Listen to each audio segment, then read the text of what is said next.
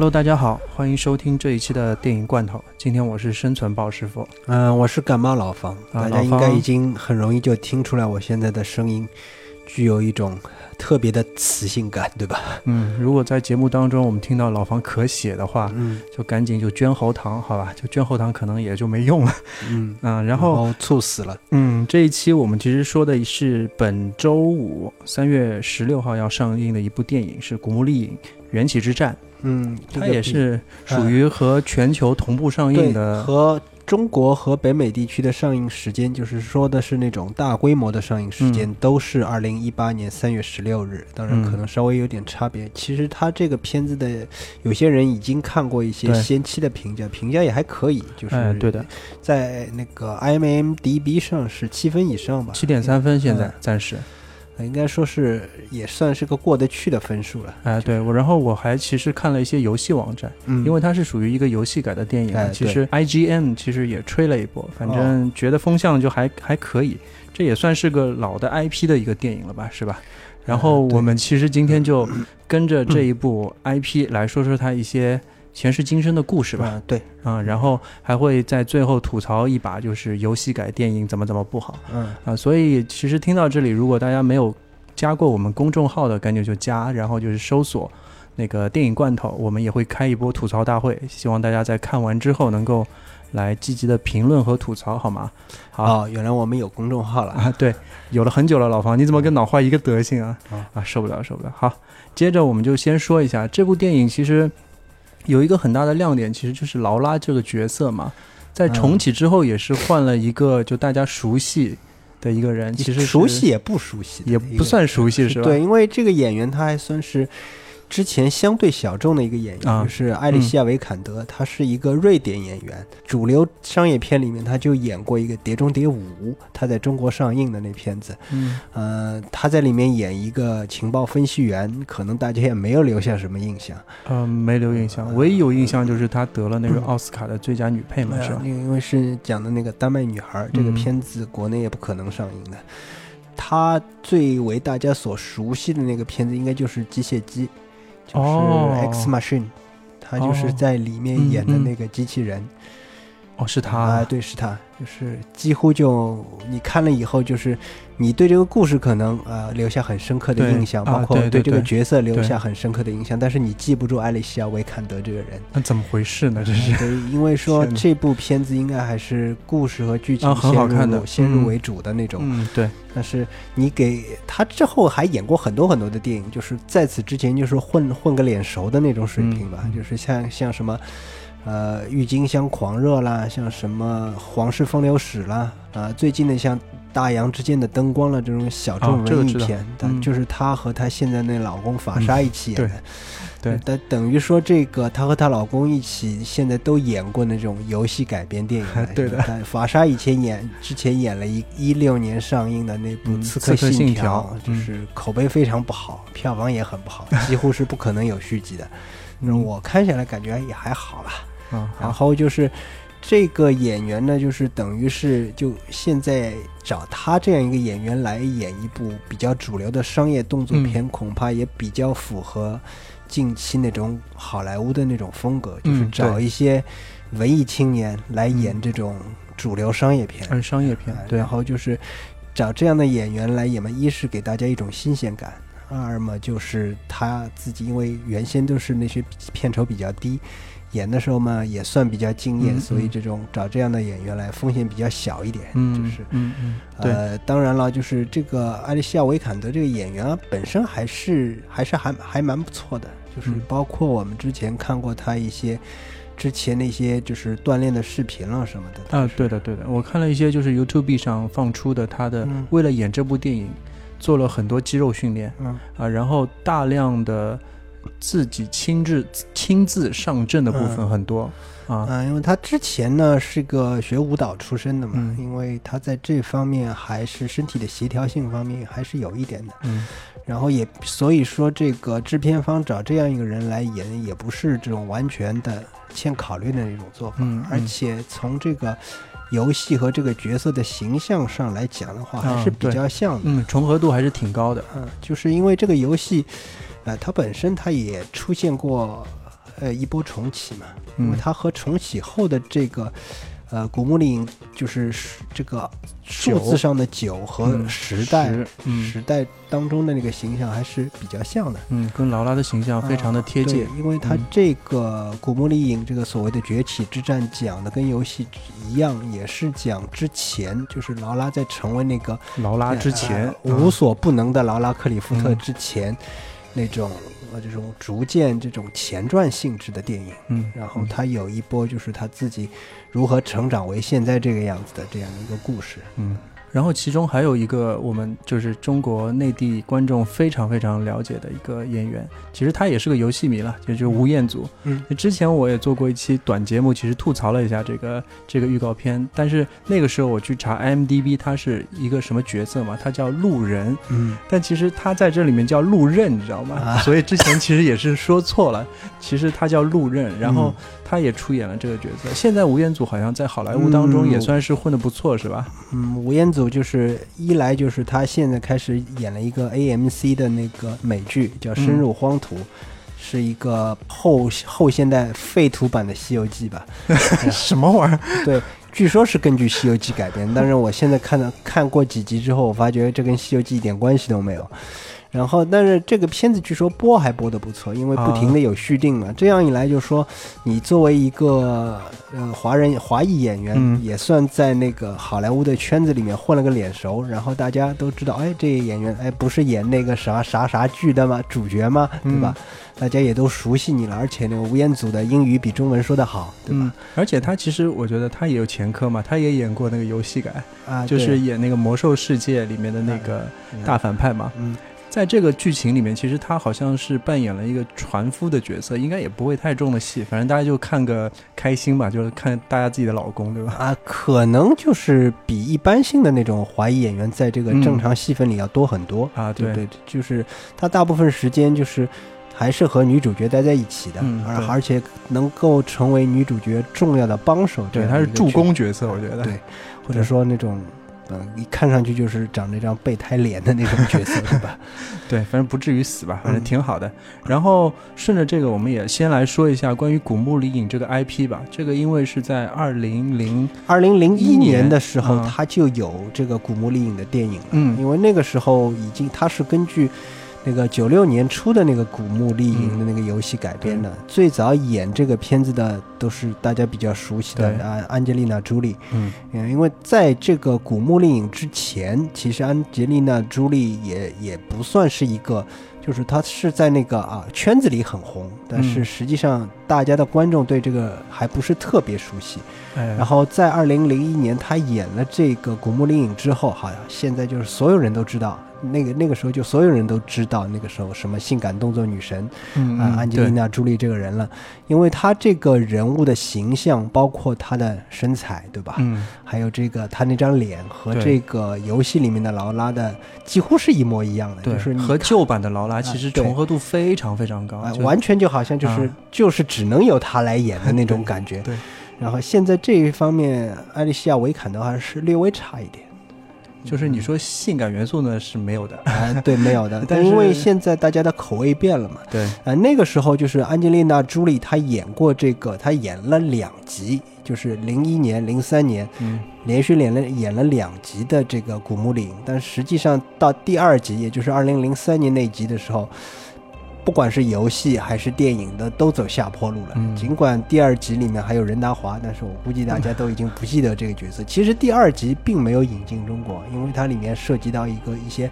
香港亚洲反派的角色嘛，就是比如说哦任达华什么的。嗯呃，有一有对这个中国人物的不良描写，可能就没有上映吧。然后就是，实际上那个时候游戏也是恶评如潮。在此之后，安吉丽娜·朱莉自己也不愿意再演这个古墓丽影这个角色了。然后，但是实际上他之后呢，就是等于给他一定程度上定型了。嗯他之后又演了很多这样的就是动作影片。嗯你比如说，二零零四年的时候啊，二零零五年的时候，他就演了一部《史密斯夫妇》。对，嗯，然后就是像什么《通缉令》啊，什么《特工少特》啊，都是安吉丽娜演的。嗯嗯然后呢，就是他这一波就带出来一种特别的类型，就是在此之后有一种，呃，就是大女主的那种动作电影。嗯嗯嗯你包括像这个，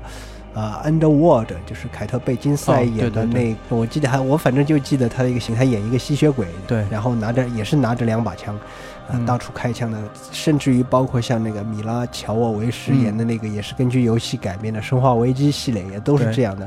然后到现在这个类型还在继续，你比如像近一点的，像有那个，呃，《狂暴之路》，就是《Mad Max》里面，就是啊沙利斯·塞隆演的那个，嗯嗯这个，呃，Imperial Ferosa 这样一个角色，包嗯括这个莎莉斯·塞隆最近演的那个《极寒之城》，哎对，那个就是属于就。我能 能能能用拳头打的，千万不开枪，就是打的满脸血那种。啊，然后包括现在这个不怎么能打的，那么像珍妮弗·劳伦斯其实也在演也在演这种角色，包括像她在那个《X 战警》里演的那个角色，就是嗯模型女，这哎也算是一个大女主兮兮哎的角色。模型女，大家可能对她那时候还没那么熟悉，熟悉她的可能是那个《饥饿游戏》，对那个是大女主中的大女主了。对饥饿游戏，包括她最近又演了一部这类电影，就是《红雀啊红雀特工》。嗯，对，呃，可能我们因为它涉及到大量的对现在俄罗斯和普京的描写，我估计，呃，这个我们只能以后找资源看了。包括其实这本原著的那个小说，现在你基本上也看不到了，呃，这个基本上就是如此了。嗯，所以这个，哎，所以来说，就是《古墓丽影》这个 IP 之前只有出了两部，在啊二零零三年这个时候就等于说是再见了。嗯，对，啊，在电影方面其实就再也没有续集出现了，对吧？啊对，哦，所以现在看到这个，其实我跟你说啊，就是因为我是玩家嘛，嗯，所以他其实是拜那个游戏所赐了。对，因为二零一三年的时候，就是 Crystal Dynamic，就是水晶动力公司嗯。重启了这个《古墓丽影》的这个专题之后，这个游戏之后，反响非常非常的好。嗯然后呢，我其实是作为玩家，我本来是不是这个系列的那种拥趸嘛，嗯但是在玩过之后，感觉也是非常的好。所以它，嗯我觉得可能是因为一三年到现在有差不多五年时间了，嗯也是给足了他那种粉丝的基础，嗯给足了时间，然后让他能够重起来拍这么一部，就是叫游戏改电影，哎新的新的游戏哎改电影。嗯那其实像这个 IP 之前，它其实也粉丝也很多，也很火。就是九六年刚刚推出的时候，包括后面一些续作，嗯呃，就是一一些就是第二部、第三部都还可以，但是越往后就越差了。呃，其实像这种这种游戏呢，其实你到到反而给人感觉就不如你一开始出来没什么口碑，然后往上走，或者说它一开始出来特别好。嗯然后就是，然后一大家就看着它滋溜溜就不停的往下掉，你知道水平，然后这样的这样给人的感觉就特别不好。所以说有时候你你想想，我们那个时候看这个，虽然我们那个时候没有玩过这个游戏，没有怎么玩对因为这个游戏对配置有一定要求的。嗯。然后那个九六年的时候，电脑这种东西也不怎么普及，它是一个很明显的电脑游戏嘛。嗯。呃，然后虽然也有各种平台的移植，但是我们也没有在那个其他的主机上玩到过这个东西。嗯嗯。呃，但是反正劳拉·克里夫特这种特别的形象，包括一个留着一个马尾辫子，对。然后啊、胸屁股都很大的那种形象，就是到处都是。你对他会他会出现在各种那种杂志啦、店铺啦，包括这种书里面，都是对时不时的就要介绍一次，包括就是那种。那种像那种电玩，那个时候电玩杂志各种什么各种广告上也出现那种，不管啊是那种什么电软啊电软然后，包括他说招聘广告，有时候 也会出现在这啊，对，对先放个这个海报，下面才一堆字，就啊这时候这个好像好像就变成了一个性感标签似的，你知道吗？对，就是劳拉那个时候就是早期的那个劳拉的嗯这个形象，就是特别深入人心深。入人心，然后包括是在那个安吉丽娜·朱莉演了之后，她这个形象也就就进得到了进一步增强。嗯但是所以，但是她这个游戏到往后就是越做越差，一直到二零零六年的时候，就是差不多就是原先的那些积累出来的口碑都被败光了。嗯然后最新二零零六年之前的一个作品，就是非口碑非常非常不好。嗯然后这个时候就直接导致他的那个老东家 Adios，Adios、嗯。就是把他那个制作权从原先的一个叫 Core Design 的制作室，就是交给了现在的水晶动力。对，水晶动力其实从二零零六年就开始做一个他那个正统续作，他那个时候，呃，劳拉的形象还没有怎么大改，但是嗯这个时候，二零零六年这个时候当中到二零零三年当中，呃，有三年的空白期，他做了一些这种怀旧类型的游戏，嗯呃，就是，但是这个时候大家对这个劳拉的形象，因为时间长了嘛，包括二零零六年之后他做的一些作品也反响也不是像之前那么好，但是大家对劳拉这个形象也就渐渐淡忘了。然后差不多过了已经十年左右的样子，他才进行一次正式的重启嘛。嗯然后这个时候等于是就像你说的，就是玩家也好，包括影迷也好，几乎几乎就已经换了另外一拨人了。嗯，就像你你之前说的时候，有些人其实新一波的玩家他就根本就不知道这个劳拉克里夫特是个什么人物，啊他直到玩到二零一三年水晶动力那个新出的那个游戏其实他也叫 Tomb Raider，它也就就等于是重启了一个这个游戏。重启之作，嗯。啊，重启之作以后，大家玩了之后，哦，这人原来叫劳拉克里夫特，他们认知当中的形象就是那个重启后的那个劳拉这个形象，嗯然后他对之前这个影响可能就不怎么了解，嗯然后他如果要去挖这个游戏历史的时候，他可能在回到之前，他会说。啊，这个哦，原来这个形象是这样的。他可能就是新一代的玩家，包括那种我们口中所谓的年轻人，嗯他可能就会说啊，原来那个形象啊，这一塌糊涂这样的，但我这现在这个形象才是正正好的形象。啊，就有点反过来了，是吧？呃对，但实际上呢，我们就是像我们这种中老年人嘛，就是看过以前那个劳拉这个形象，啊、我觉得就是就是就是玩家和影迷，包括这种口味上的一种改变嘛，就是嗯以前就是纯粹的是说的不好听一点，就是那种纯粹的是一种性感符号。对啊，对对嗯但是这个时候那种这个时候这这种东西容易传播，那大家嗯也就不管了。但是现在呢，就是你想要获得最大化的市场，那你必须要符合就是女性心目当中的女性英雄形象。嗯。所以他最后重启的时候，他找了一个也是找了一个女性的编剧来帮他写这个剧本。嗯这个人叫 Rihanna Pratchett，嗯。啊，他好像是那个英国一个一个小说家的什么亲戚啊，亲戚还对行，但是他就是等于是重新塑造了一个，在游戏里也重新塑造了一个嗯。呃劳拉的形象，就是嗯。把之前的东西全部扔掉不管了。嗯。像崛起也好，就是后来的二零一五年出的第十部呃嗯古墓丽影游戏，讲了他和他父亲之间的关系。然后嗯到现在就是等于是这部我们新看到的电影当中，它也是等于是浓缩了这两部分的元素浓缩了一下内容。其实嗯我玩了之后，玩玩过游戏，我其实反过来看，其实它是从反过来的角度去看的，嗯就是说它前提就是说我这个游戏中是怎么样的，已经知道了，嗯然后再反过来写这个剧本。嗯其实这样可能是对于那些不是玩家的人，嗯可能更容易去理解剧情。我倒是觉得，就是这一点。嗯，但是他人物什么的，包括那种线索，就是进行了大幅度的缩减，嗯因为它大幅这这个片子的时长比较短嘛。嗯，对，然后就是现在它实际上的一些这种物料啦、预告片啦，基本上都已经释出了。然后就像刚刚呃鲍师傅所说的那个游戏网站也开始呃对它有所评价了。你比如说嗯。IGN 做了一条什么游戏和那种预告片当中和正片当中的一些视频，啊对比视频。对，最早是这样的，就是呃，最早出一条一分钟的，一般有一分钟的那个是就是预告片嘛。嗯出了那条视就是预告片之后，IGM 立马就做了一条，就是用嗯游戏中的 CG 场景、嗯啊，做了一条跟它一模一样的。嗯其实意思就是让很多玩家觉得，哦，你这个电影有什么突破呀？嗯好像跟我们玩的游戏差不多嘛。你怎么嗯把所有的经典场景拉出来就算是拍电影了呢？嗯。本来有这种想法的，嗯。但是在最近的一次 IGN 的采访当中，其实是他把卡妹叫过来做采访嘛，嗯。其实就风向就变得好了很多。因为嗯当中我们其实前面也说了嘛，嗯。卡妹为了塑造这个就是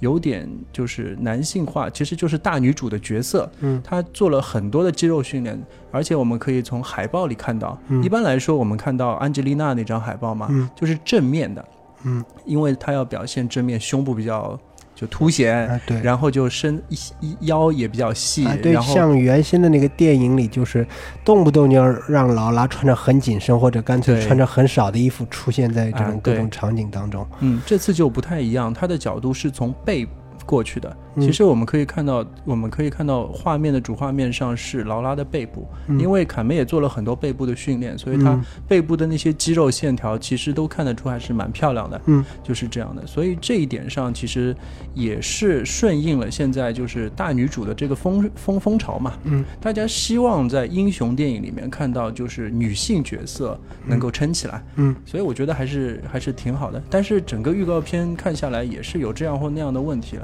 嗯这也逃不开，因为有很多我们也看过很多就游戏改电影，嗯也会同样存在的问题就在于就是游戏的时长通常会要。多于那个电影的时长特别多倍，嗯一般我们对对说玩一个游戏大概一百小时起了吧，呃，这要看什么样的游戏了。啊 RPG 游戏的话，大概一百个小时左右，嗯差不多。有一些这种，就像这种怪怪物猎人这种游戏，是300两百、三百个小时也不稀奇。对的，所以就是像这么多的一个时间基础，幻化成一个两个小时的电影，它当中肯定要精简非常多的部分嘛，嗯。就没办法，它肯定要把很多支线的剧情、主线的剧情、人物嗯。都做一个精简。所以我们在预告片当中其实可以看到和游戏当中会有非常大的差别，嗯差别是在于那种剧情和人物上，其实做了巨大的那个简化。呃，其实像原先的那两部《古墓丽影》也有这个问题。其实第一部这方面的问题就比较明显了，嗯就是当时大家看热闹嘛，就是看到那个哦，这个劳拉克里夫特竟然如此之像，大家又不顾其他东西。啊，对对对，实际上这个片子里里面这个劳拉的性格几乎没有任何发展的。嗯然后就是他等于是在第一部里面有大概四个主要的动作场面，嗯，然后这四个主要的动作场面就是打的也算还可以。对然后当中所谓的剧情就是把这些动作场面想办法连接在一起，串起来串起来就可以了。对到了第二部呢，他也是用这种方法，但是那个时候已经大家已已经有一点审美疲劳，这种嗯做法已经吃不大开了，而且就是你这个角色一点成长都没有的，大家也觉得看不下去了。嗯，但是我回想了，就之前我看的那个《古墓丽影》的经历啊，就是嗯。之前我感觉第二季好像对吧？嗯。它很多的那种道具，嗯。很多的那种特技的动作，嗯。还是以前的那种，就是实打实的一块大石头砸下来，嗯。实打实的人就往上上跳，嗯，但是那种的质感我感觉还是相对比较好的，嗯。啊，还是不错的。但是这次预告片给我的感觉，就是因为有很多，呃，什么很大跳跃的动作啊，嗯什么从天而降的动作，嗯因为肯定是用到了一些 C 级的部分，嗯所以它电影的质感，其实我感觉丧失的还蛮厉害的。就是它更多的就是是一种游戏化的表达游戏、嗯游戏场面的还原。对对对，它没有在这个如何让它变成一部独立的电影上面做做更多的努力，就是哎更多的只是。呃，讨好他的呃听呃游戏的那个玩家，其实这种方法我觉得也不太合适嘞。人家游戏玩家也不见得你就是完美的还原他就能买账的。哎，对啊对啊对。然后又是因为时间长度的关系，它嗯删减了非常多的人物关系嘛。嗯，对，之前其实，呃，这一部缘起之作，其实在游戏当中主要表达的一个点，其实在于成长嘛。你也嗯说了，就是这个是劳拉第一次冒险，她二十一岁时候的事情。那他怎么样从一个啊、披着光环的菜鸟，变成一个真正的这个英雄？这件事情上，我就怕这部电影其实没有办法把他人物弧光能够那么好的切中的，这是一个很大的问题啊。反正电影里他的设定就是这个角色一开始是个送快递的，好像。就是相当于就是自己打零工。呃不，嗯。他自己就是在这个伦敦里面，就是骑着自行车去送那种短驳快递啊，一小时快递这样的，给就是尽快的送送信什么的东西，嗯就是干这个的。然后他自己有参加一些搏击训练，然后嗯就突然的就是又进入了一场莫名其妙的冒险，然后跑到跑到香港去租船，碰到吴彦祖这个路人，对吧？对，然后反正这就是关于这部片子大概的一个预告片的一个分析嘛。整体感觉可能会像其他的游戏电影一样，是没有那么好的。但是看，因为我也是玩了那么久了，感觉还是需要去看一下。呃，因为说这个游戏本身来说的话，像重启之后的一些，呃，它的那个气氛，包括塑造嗯人物的方法，它都跟以前不一样了，嗯特别不一样。呃就是嗯。它开始着重于一些人物的心理活动，对，啊，包括他一些一些，呃，他和其他人的一些交互，包括他和他父亲之间的一些关系，这些方面的内容，就是在游戏里可以大段大段的表现，但是在电影里，因为时长的原因嘛，你就不嗯可能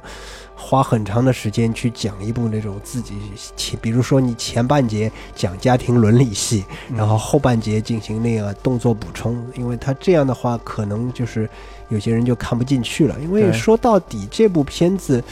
它这个制片方还是希望就是突出他的一些所谓的动作场面啦，包括女主的那种训练成果了，包括对游戏场面的还原，嗯，他肯定对人物之间的关系他是不那么看重的，就是。嗯他也不希望通过这种方法让你去关注这部电影。你比如说，我这部啊，原来让你意识到这个呃，《古墓丽影》是一部家庭伦理剧，或者是围绕着家庭的电影，但是不不应该是这样的，嗯这都不是我们关注的重点。嗯，它就其实是一个怎么说，连冒险电影我觉得都不算，它其实就算是一个就是游戏改的动作电影，因为它很多人物角色的。就是靠形象嗯和打斗嗯和桥段来表现了。其实嗯连冒险的这种元素，可能去探索未知这种东西，可能都不见了。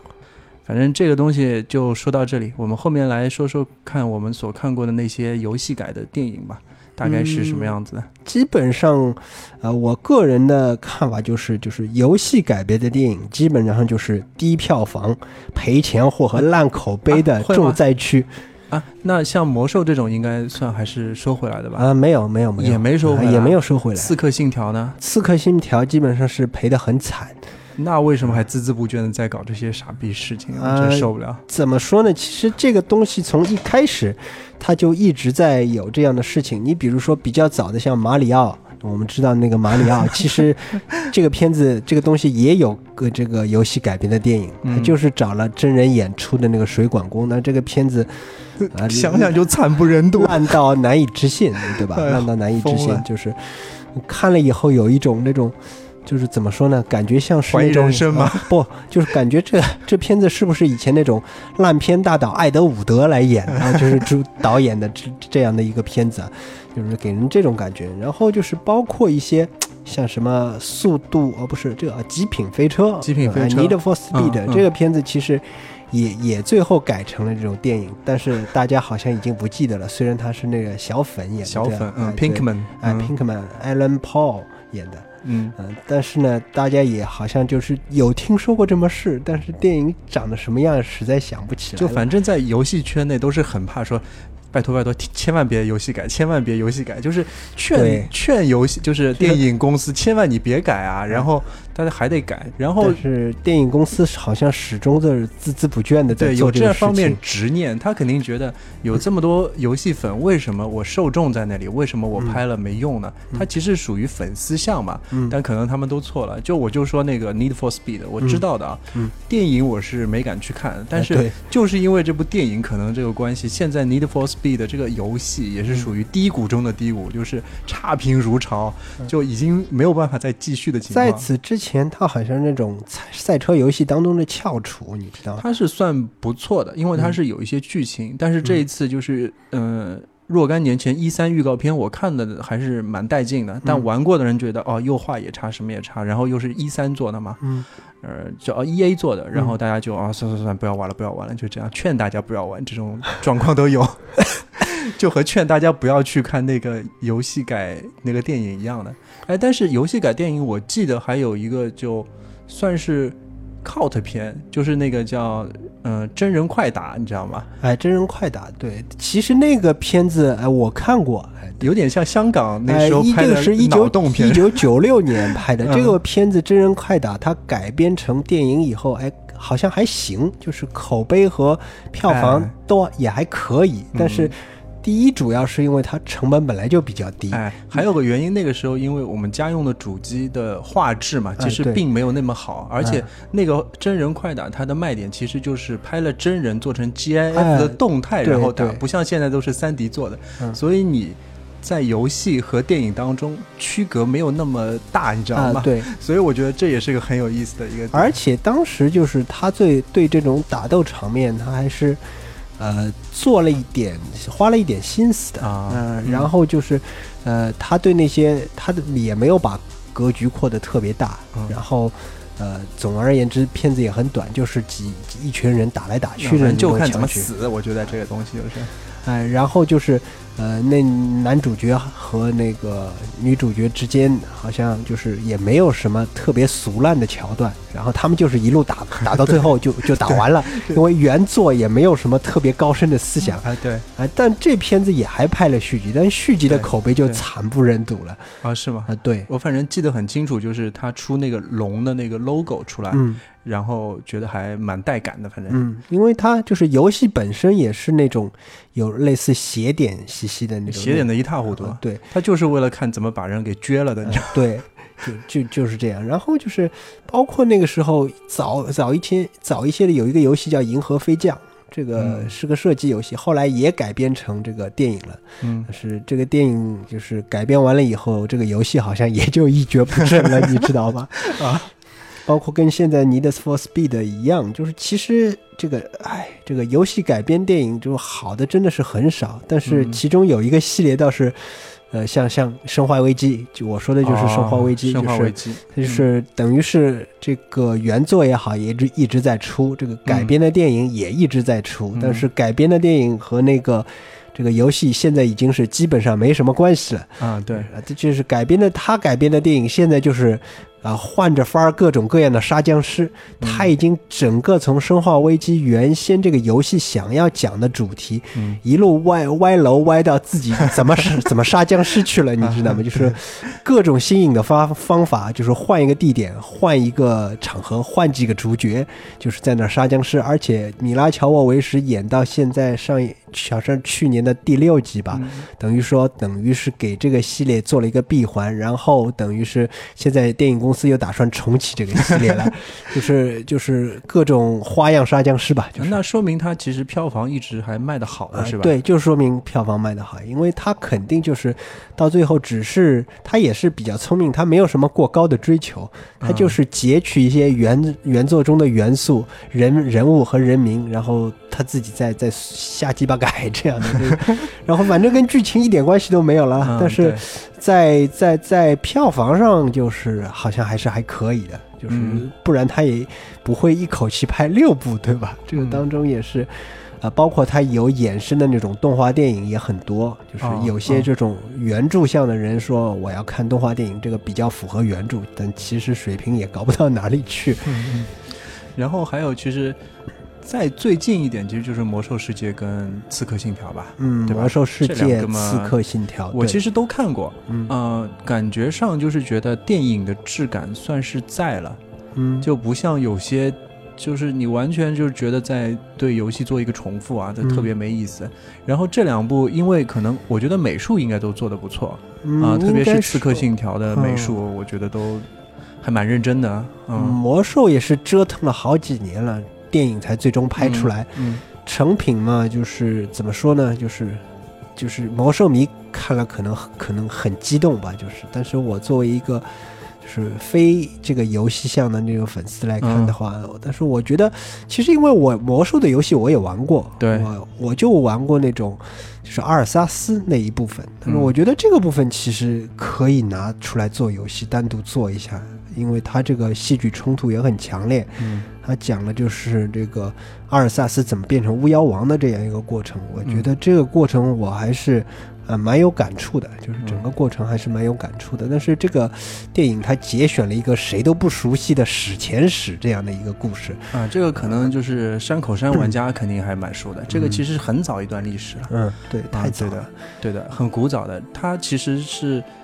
这个就像一个缘起篇一样的，嗯那个最终那个兽人嘛，嗯，将来会成为一个英雄。所以这个这个太早了，我觉得可能不是真的山口山玩家也没有什么感觉。嗯，对，嗯那他好像就是为了给粉丝一个交代吧，就是这嗯，不知道他后面还有没有重启？他是赔那么惨，应该应该是不可能的，就是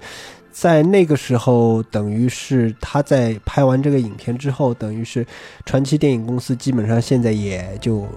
把这个版权就转给万达了嘛，就哦，是就看就靠万达了。万达不是最近还重启了那个 嗯这个太平洋，啊环太平洋环太平洋嗯续作也是万达做的，对然后这个现在全看万达了。他如果有心思在做魔兽的话，大概还可以继续拍下去。哎如果他都没这个心思，你就算了吧。就没没人有这个实力了，是吧？反正所以大家兜不住。啊，所以大家也有有空多到微博上去撺掇一下王思聪什么的？多看看熊猫直播哎，多去万达商场看看看电影，我觉得对这可能让他们刷波钱可能就行。然后我还想到一个，就是关于 Halo，Halo 可能你不熟悉啊，嗯就是那个光环对吧？光环，对的。但这个东西对于国外的玩家，其实那种就心里还是对他有一份特别的感情的，嗯但是国内可能就没有那么光环国内一些硬核的粉丝喜欢的也很多，而且传这个片子以前就传过要拍成电影的，说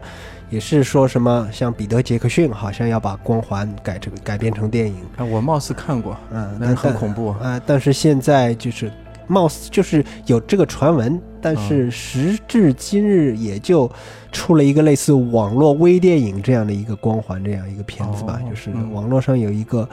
呃，关于他的一个什么微电影这样的一个东西，有很短，大概四十分钟左右，嗯讲的是光环当中的一个斯巴达小队的一个嗯什么东西，但是拍的巨烂无比啊对啊对啊完全看不下去的那种。啊，是，啊，的确是这样。然后就是当中就是所有这些游戏改编电影当中，就是我们说那那些游戏改编成的动画，我们就不不不去去不去不去像像最终哎幻想，比比如说，其实去年有一个片子，像游戏改编的这个《愤怒的小鸟》，其实看看还蛮有意思的。游戏改编的电影当中，口碑比较好的，嗯但是票房也不是很好，口碑比较好的就只有《寂静岭》了，嗯，对就，只有《寂静岭》。这我也看过。然后嗯《寂静岭》我也是玩了好几座了，就是可能有一个这样的问题，就是说我们在玩《寂静岭》的时候是那个时候是 PS 一嘛，嗯最早的时候那个嗯画面贴图也就很烂嘛。嗯然后但是就是那但是那个时候不觉得烂呀，啊那个时候不觉得，而且嗯就是解谜要素又特别吸引人，嗯，所以看着日文往下玩游戏，你哎敢想对。这个东西？然后就是有些内容就是直接靠猜的，你知道，吗？啊对，还有因为它有很多设定，比如说那个嗯。收音机啊，那个嗯。radio 那种感觉都很棒，然后里世界表世界的那种感觉，嗯。所以在很以后之后再看到《寂静岭》这部电影的时候，哎，其实一是对以前游戏情节可能有些淡忘了，嗯第二又看到那些熟悉的经典元素出现之后，嗯，你对它的印象就变得特别好，而且它好像是把剧情改编了一下，呃，它也是就是集中了几部当中的主要元素。那嗯比如说像那些护士、大铁头，都是二三代里面的东西了。对的，呃，嗯包括这这个故事的串场的一些方式，它也集中了几代里面的一些元素。但是嗯这个片子它算。它算有一个自己的那个逻辑是吧？逻辑的，就是他就是塑造了一个，就是这个拉达米切尔演了一个比较给人印象深刻的母亲的形象嗯，她就是找他女儿嘛，对，就是你看他这样一个不像劳拉一样受过训练的，对吧？他进入这种这个这个可怕的这个寂静岭之后，包括表世界、里世界来回切换，这个一般人早就吓死了。他不，他一定要找到自己的女儿，对就是就是这个执念一直让他一直冲到最后，然后。包括你看到他，他最后看到自己的女儿那一那一部分，他也知道自己女儿是个 什么样的人了，嗯嗯然后他也没有放弃，他也执执意要和自己的女儿就是嗯在一起，这样的感感觉就是给人一种就是特震撼的啊一蛮震撼，而且这种方式就特别日式，你知道吗？哦就是这种这种执念一般性不经常在那种欧美的电影当中出现的。嗯哦这一部分算是比较比较好的还原了那种日本游戏当中的嗯，嗯、那种感觉吧。就是对，但是这个片子呢，就是口碑很好，但是票房也是非常一般，非常一般。所以啊，所以这个寂静岭就是过了挺长时间才出了一个续集，但是那个、那个续集又是稀烂，嗯。嗯真的是一塌糊涂，就是就是随便的再把之后游戏当中的一些主要场景又挤了挤了一下，然后嗯。当中串戏串的也非常的很敷衍，嗯。呃根本就没有认真去写剧本，就嗯。草草了事的就结束了。嗯，反正说到这里，我觉得我们再看看，就是关于游戏改电影有什么综合性的问题。其实我觉得前面都说过了嘛，一个就是说游戏时长的问题，变成电影之后它要删减非常多的内容；第二就是它要迎合游戏用户的那种感动的点。其实它是粉丝向嘛，它就必须有些东西不能删，嗯，然后这个又会影响那种剧作上的发挥。那这个是一点吧？而且它就是像这类东西，它有自己的商业需需求，嗯而这些商业需求呢，往往其实是跟这个粉丝的需求是相反的。哦啊，嗯你比如说有些电影，它有些那个改编，它完全为了为了这个，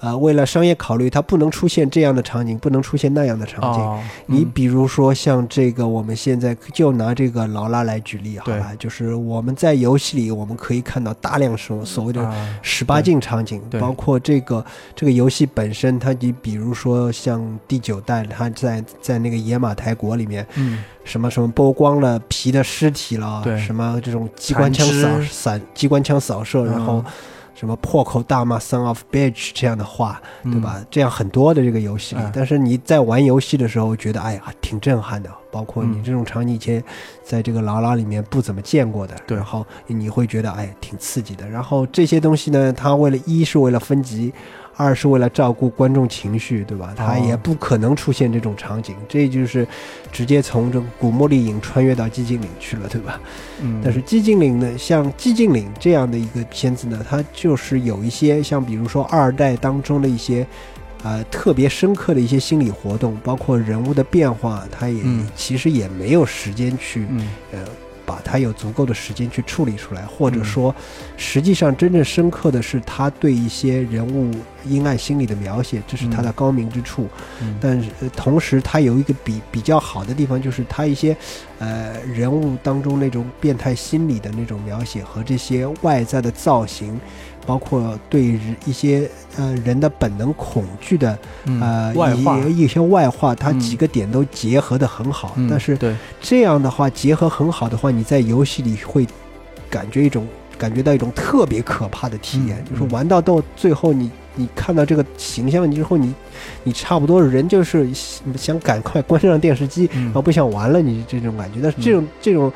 情况，你出出现在电影院里，那那要出事的，你知道吗？嗯然后，所以其实也是为了商业方面的考虑，这种真正这个游戏真正出彩的地方，它嗯反而不能做进去。哎，这倒是说对了。啊，嗯还有一点，还有一点就是，他为了一些商业考虑呢，他就是简单的罗列了一下，哎呀，这个游戏里有哪哪些卖点，哎啊串起来，串起来，我就是简单的这些再就是揉吧揉吧，嗯。然后我再就是再泡出一个泡制出这样一个这种四不像不伦不类的东西，就是嗯到最后就是像那种电影爱好者，就是就算是类型片爱好者看了以后也觉得这个特别哎各色这你。说对了，就是就算同样类型的类型片，这种片子拍出来也算是没有任何亮点的，对，这就是一个很恐怖的地方。对因为你在做一部电影的时候，就把要求降低成只有商业的元素存在这件事情，嗯我觉得肯定不对的。它完全没有任何在这个类型上的突破啊。因为第一，像这样的片子要拍得好，它需要一些，呃，什么样的条件呢？就是最好就是第一，这个片子的导演或者制片方，他要对这个游戏特别特别的了解对，啊，嗯或者说就是特别特别喜欢这样的一个游戏嗯啊。你比如像像比如深刻一点的，像那种吉尔莫·德尔托罗这种嗯呃，这种导演，呃，他可能对自己喜欢的东西嗯了解的嗯。特别深，对，所以他自己做出来的像《环太平洋》这种片子，就是啊，嗯。给给人一种很深的感触。嗯呃因为感触是没有的，但是就是看着特别爽，就是。对。但这这爽点控制的非常好，啊，对，呃，但是像游戏这个，首先这个导演你必须非常喜欢这个游戏，嗯。然后你对这个游戏你要有自己的见解，嗯你也不是全盘的就说这个游戏怎么怎么好，你要提炼出自己的观点，嗯。然后你还要把这个游戏的当中的一些真正好的东西，然后你自己提炼出来，然后同时你不仅要喜欢游戏，同时你还必须是一个对电影化叙事，包嗯括对对电影剧本的编写之类的东西特别了解的、嗯特别深刻的这样的一个人，这样的话你才能够把两个方面结合的特别好。对。只有在这种情况下，呃，游戏改编的电影它才能既脱离于游戏，嗯。呃，又能够被呃游戏粉丝所认可。其嗯实并不说对游戏粉丝来说，不是说你把这些经典场景搬出来放一块儿，我就满意了。对。你这你这不是简单来说，你这就是在敷衍我，你知对啊，道吗？现在 YouTube 上那么多 walkthrough，、就是播片嘛，嗯就是整个呃游戏两个小时内帮你看一遍，切成一个 movie 也有很多啊。啊，对。我为什么还要去电影院去看一个这样的哎东，西？对啊，就是嗯像这个，其实像现在这种状况，大家这个观众也算是那种百毒不侵了啦。而且你这种随随便便比较敷衍搞出来的东西，人家一眼就看得出来你有没有认真认真在做的。对，反正说了这么多，我也是希望能够以后啊，就是我们的就是大厂啊，好好想一想，嗯，那么多漫改都拍成那么好的就是样式了啊。嗯。但说好，至少是不说好不好吧，至少一次一次又一次就突破你一些心理的，就是极限，嗯。画面也好，什么东西都有新的东西出来。嗯嗯。那你作为游戏改那么好的题材放在那边，嗯。你就就就好好弄嘛，对不对？嗯好，大概就这样。我们也希望后面的巫师啊，不要就拍崩掉，好不好？啊，就是希望制片厂从那个漫改当中吸取一些经经验到游戏改编当中啊去。对，啊，而不是让游戏改编电影变成我刚刚说的那种，啊低票房赔钱货和烂口碑的 高发地带。啊，对，好，那这期节目就差不多到这里，希望大家还是跟前面说的一样，关注我们的微信号，然后尽量的来吐槽嗯和评论，或者在我们节目下面评论。好，这一期就到这里，感冒老房感谢你。啊，谢谢大家。